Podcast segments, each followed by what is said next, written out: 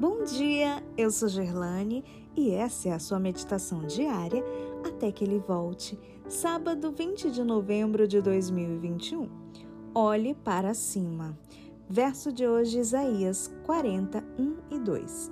Consolai, consolai o meu povo, diz o vosso Deus. Falai ao coração de Jerusalém, bradai-lhe que já é fim do tempo de sua milícia que a sua iniquidade está perdoada e que já recebeu em dobro das mãos do Senhor por todos os seus pecados. Nos dias mais escuros de seu longo conflito com o mal, revelações do eterno plano de Jeová têm sido dadas à Igreja de Deus. Seu povo tem tido a possibilidade de olhar para além das provas do presente, para os triunfos do futuro, quando, terminado o conflito, os remidos entrarão na posse da terra prometida. Essas visões de glória futura, cenas pintadas pela mão de Deus, deviam ser estimadas por sua igreja hoje, quando a controvérsia dos séculos está chegando rapidamente ao fim e as bênçãos prometidas serão em breve experimentadas em toda a sua plenitude. Essas descrições das coisas futuras são extremamente significativas e interessantes para nós que estamos prestes a presenciar seu cumprimento. Desde que nossos primeiros pais deixaram o Éden, os filhos de Deus têm orado por esses acontecimentos e aguardado ansiosamente por isso.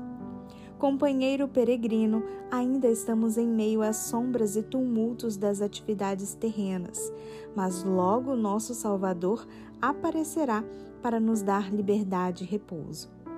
Olhemos pela fé para o abençoado futuro, como a mão de Deus o retrata. Aquele que morreu pelos pecados do mundo está abrindo amplamente as portas do paraíso a todo aquele que nele crê. Em breve a batalha estará terminada e a vitória ganha. Em breve veremos aquele em quem se concentram nossas esperanças de vida eterna. Em Sua presença, as provações e sofrimentos desta vida parecerão como se nada fossem. Não haverá lembrança das coisas passadas, jamais haverá memória delas. Não abandoneis, portanto, a vossa confiança, ela tem grande galardão. Com efeito, tendes necessidade de perseverança, para que, havendo feito a vontade de Deus, alcanceis a promessa.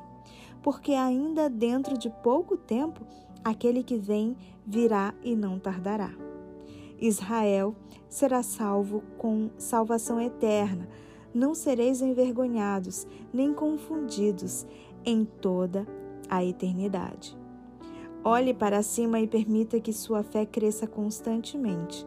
Deixe que essa fé guie você pelo caminho estreito que leva através dos portais da cidade para o grande além, o vasto e limitado futuro de glória preparado para os redimidos.